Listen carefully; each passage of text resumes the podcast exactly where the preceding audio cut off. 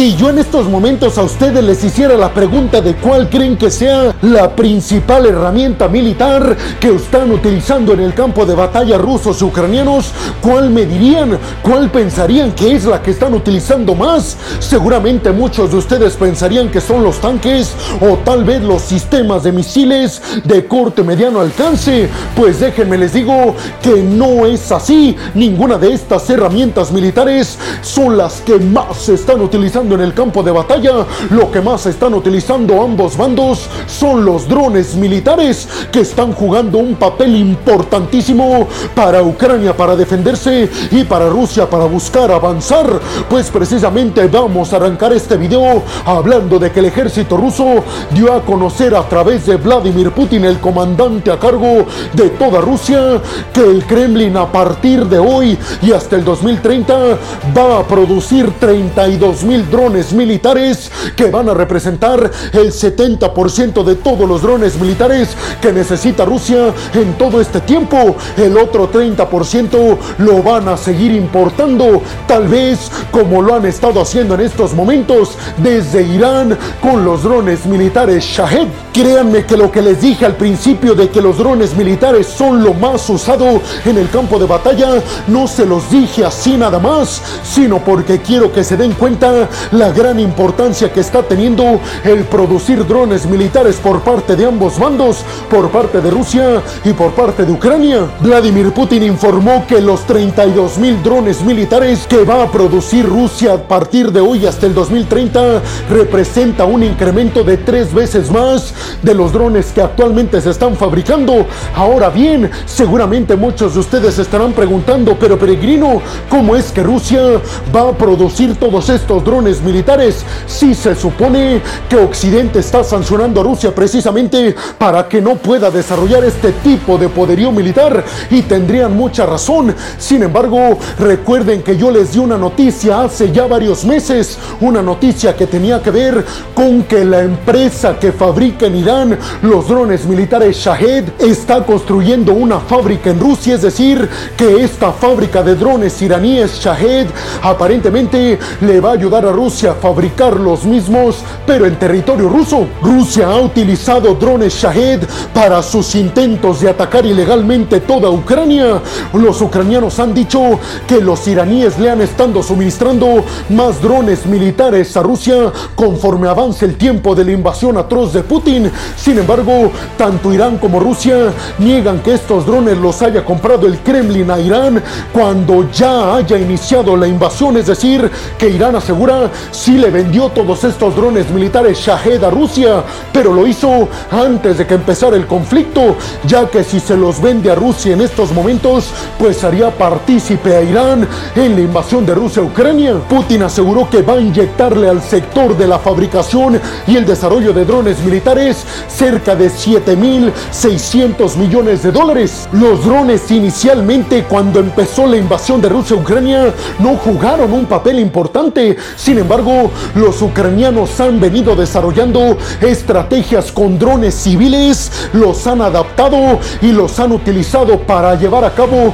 tareas de vigilancia y para atacar a tanques o a convoys rusos. Una estrategia que ya el Kremlin está copiando en contra de Ucrania. Ucrania utiliza para todas estas estrategias drones FPV, que son estos drones militares que se utilizan inicialmente con fines civiles y cinematográficos y que Ucrania adapta al sector militar precisamente para llevar a cabo estas tareas de vigilancia y estos ataques que representan un costo muy bajo. Por ejemplo, si Ucrania manda un dron de este tipo que cuesta aproximadamente unos 400 dólares y termina impactando a un tanque militar ruso. Por su parte, Ucrania yo les comenté que va a producir solo en este año del 2024 11 mil drones militares de última generación con la ayuda de armamentistas occidentales, pero además va a producir este año cerca de un millón, escuchen bien, un millón de drones militares FPV, que son, repito, estos drones pequeños que Ucrania está utilizando en el sector militar cuando inicialmente son desarrollados y vendidos para el sector civil del entretenimiento y de la cinematografía. ¿Ustedes qué piensan? ¿Quién creen que va a ganar esta batalla estratégica en los aires con drones militares. Creen que los ucranianos van a basar su estrategia y su nueva contraofensiva en los aires ya con los aviones F-16 y con todos estos drones militares. Y sobre todo les preguntaría, ¿ustedes le creen a Irán y a Rusia de que cuando empezó la invasión ya Irán no le ha vendido drones militares a Rusia? ¿Creen que Rusia va a conseguir su objetivo de, a pesar de las sanciones tecnológicas occidentales, fabricar 32 mil drones militares de última generación de aquí al 2030? Bienvenidos a un nuevo video de geopolítica en el cual, como ustedes ya saben, les voy a platicar lo más importante que ha acontecido a niveles diplomáticos y geopolíticos alrededor de todo el mundo. Yo soy Alejandro Peregrino, abróchense los cinturones porque aquí arrancamos. Y vámonos rápidamente con la siguiente noticia de este video para hablar de que Nepal acaba de cancelar las visas de trabajo para sus ciudadanos que quieran ir a trabajar a Rusia o a Ucrania. Esto después de que se diera a conocer hace algunas semanas y yo se los reporté que varios ciudades nepalíes habían resultado heridos o habían perdido la vida en el campo de batalla luchando en contra de Ucrania a favor del ejército ruso. Todo esto haciéndolo de forma ilegal, ya que Nepal no puede otorgar permisos a sus ciudadanos para que participen en ningún ejército que no sea el británico y el ejército de la India, con quienes tiene un acuerdo Nepal para que varios de sus ciudadanos, si así lo desean, puedan participar en las Fuerzas Armadas Británicas y de la India. Un acuerdo firmado con ambos en 1947. Recuerden ustedes que yo les di la noticia hace varias semanas que 10 ciudadanos de Nepal habían perdido la vida en el campo de batalla, esto representando al ejército ruso y supuestamente Nepal, estos ciudadanos fueron llevados con engaños a Rusia y una vez allá fueron enlistados en el ejército. Nepal está exigiendo a Rusia que lleve a cabo la reparación de daños y pague una indemnización a los familiares de estos ciudadanos de Nepal que perdieron la vida luchando a favor del ejército ruso en contra de Ucrania. Según Nepal, estima que al menos 200 ciudadanos más están actualmente trabajando para el ejército ruso, que aparentemente la mayoría fueron llevados a Rusia con engaños, prometiéndoles que iban a trabajar en el sector de la construcción, pero cuando llegaron, oh sorpresa, ya se habían enlistado en el ejército ruso, pero además Nepal dice que otros 100 ciudadanos están desaparecidos y que seguramente tiene que ver con lo mismo, con que participaron en este conflicto a favor de Rusia en contra de Ucrania, perdieron la vida y no se volvió a saber de ellos. Por eso, repito, Nepal está exigiendo a Rusia que pague los daños a los familiares de estas personas. Nepal dijo que por el momento no va a dar ninguna visa de trabajo a sus ciudadanos que tenga que ver con ir a trabajar a Rusia o a Ucrania. Esto para que ninguno de los dos pueda reclutar a sus ciudadanos. Recuerden ustedes que Nepal otorga permisos de trabajo a sus ciudadanos para que vayan a países en Medio Oriente o a países en Asia como Corea del Sur, Japón o Malasia. Sin embargo, no permite que participen en ningún ejército a menos, acuérdense lo que les dije, que se del británico o del de la India, con quienes sí tienen un acuerdo de este tipo. Recientemente Nepal y también Cuba arrestaron a personas que estaban reclutando de forma ilegal a los ciudadanos de estos dos países para ir a enlistarse en el ejército ruso. Y recuerden ustedes que recientemente yo les di la noticia de que Putin estaba ofreciendo a ciudadanos de otros países la ciudadanía rusa a cambio de ir a luchar a favor del ejército ruso. Todo esto parece ser que lo único que se demuestra es que Putin sí le está pasando muy mal en las tropas que está perdiendo en Ucrania, sino por qué está recurriendo a reclutar ciudadanos cubanos, ciudadanos de Nepal y ciudadanos de todo el mundo. La agencia de noticias Reuters dijo que le pidió permiso a la embajada rusa en Nepal para hablar con un diplomático sobre este tema, pero que la embajada rusa en Nepal no respondió a la solicitud de comentarios de la agencia de noticias Reuters. ¿Ustedes qué piensan? ¿Creen realmente que Putin necesite soldados a tal grado que tenga que reclutarlos de otros países? Y sobre todo les preguntaría, ¿ustedes consideran que esto es justo? Que personas que no tengan los medios para sobrevivir en sus países tengan que luchar en un ejército para obtener mejores condiciones económicas y por ende mejores condiciones de vida? Y vámonos rápidamente con la siguiente noticia de este video porque Benjamin Netanyahu, el primer ministro israelí, declaró que los objetivos del ejército de Israel en este momento ya son llegar a controlar la frontera entre Egipto y la franja de Gaza, que sería la frontera sur de Gaza. Todo esto porque aseguró Benjamin Netanyahu quiere Israel detener la entrada de poderío militar hacia la franja de Gaza y por ende hacia los extremistas de Hamas. Aseguró Benjamin Netanyahu que los principales objetivos que tiene el ejército de Israel a corto plazo es precisamente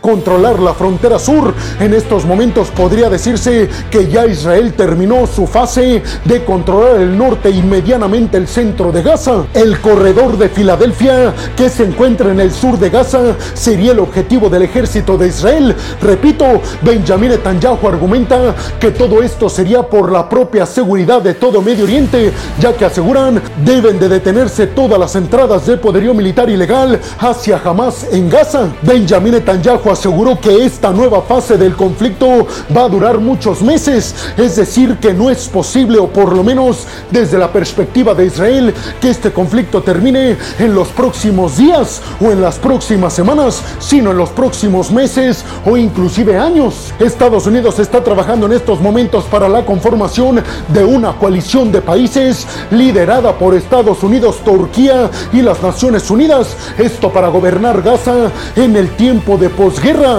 para acabar con Hamas y entonces conformar de una vez y por todas el Estado palestino que se conformaría a su vez por la franja de Gaza, por Jerusalén del Este y por Cisjordania. Sin embargo, Israel se opone a este plan. Israel quiere controlar ellos la franja de Gaza por un tiempo y después ya cederle este territorio a quien gobierne la franja de Gaza, pero que no sea otro grupo extremista como jamás. ¿Ustedes qué piensan? ¿Logrará Israel sus objetivos a corto plazo? Y sobre todo les preguntaría, ¿creen realmente que puedan acabar con los extremistas de Hamas? Y vámonos rápidamente con la siguiente noticia de este video que tiene que ver con que según un informe de inteligencia del Pentágono de los Estados Unidos, el EI, que es el grupo de terror internacional más peligroso de todo el mundo, con su rama en Afganistán, fue el que llevó a cabo el incidente en Irán que acabó con la vida de 100 personas mientras estaba llevando a cabo una ceremonia para conmemorar la pérdida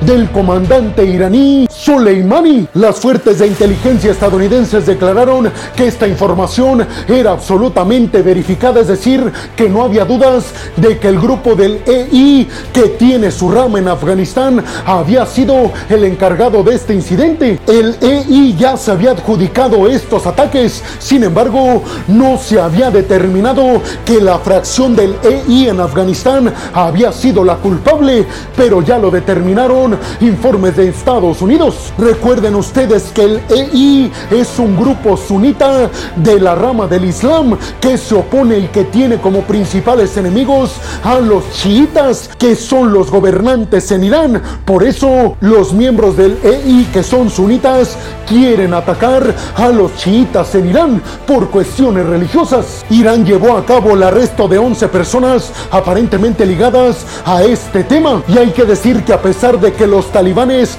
llevan a cabo una fuerte represión en contra del resurgimiento del EI en Afganistán, parece ser que este grupo se está fortaleciendo en Afganistán y por ende a niveles internacionales. ¿Ustedes qué piensan? ¿Creen realmente que estamos hablando del resurgimiento de este terrible grupo de terror internacional? Y sobre todo les preguntaría, ¿creen que alguna vez vamos a dejar de hablar de todos estos enfrentamientos de terror internacional y enfrentamientos religiosos en Medio Oriente? Y vámonos rápidamente con la siguiente noticia y última de este video, porque seguramente les va a sorprender mucho. Y es que Kim Jong-un, el líder norcoreano, escuchen bien, mandó un mensaje amistoso y de condolencias al pueblo de Irán, pero también escuchen bien, al pueblo japonés. Esto debido a lo que aconteció en Irán con la pérdida de vida de 100 personas en este ataque organizado por el grupo EI y por lo que aconteció en el temblor en Japón, que también acabó con la vida de 100 personas. Kim Jong-un le mandó este mensaje directamente a Fumio Kishida, el primer ministro japonés, y a Ebrahim Raisi, el presidente de Irán. La noticia sorprendió mucho por el tema de Japón, ya que Japón en teoría es uno de los principales enemigos norcoreanos. Este gesto se podría interpretar como una apertura por parte de Kim Jong-un para el diálogo en contra de la alianza estadounidense estadounidense, japonesa y surcoreana. Por la parte de Irán no hay sorpresas. Sabemos que Irán, Corea del Norte, China y Rusia están intentando crear un bloque militar que se oponga al status quo liderado por Estados Unidos. ¿Ustedes qué piensan? Y bueno, hemos llegado al final del video del día de hoy. Les quiero agradecer muchísimo todo el apoyo que me dan. Sin ustedes, yo no podría dedicarme a lo que más me apasiona en el mundo. Así que muchas, pero muchas gracias, peregrinos. Sin más por el momento, nos vemos en el siguiente video de Geopolítica. Hasta la próxima.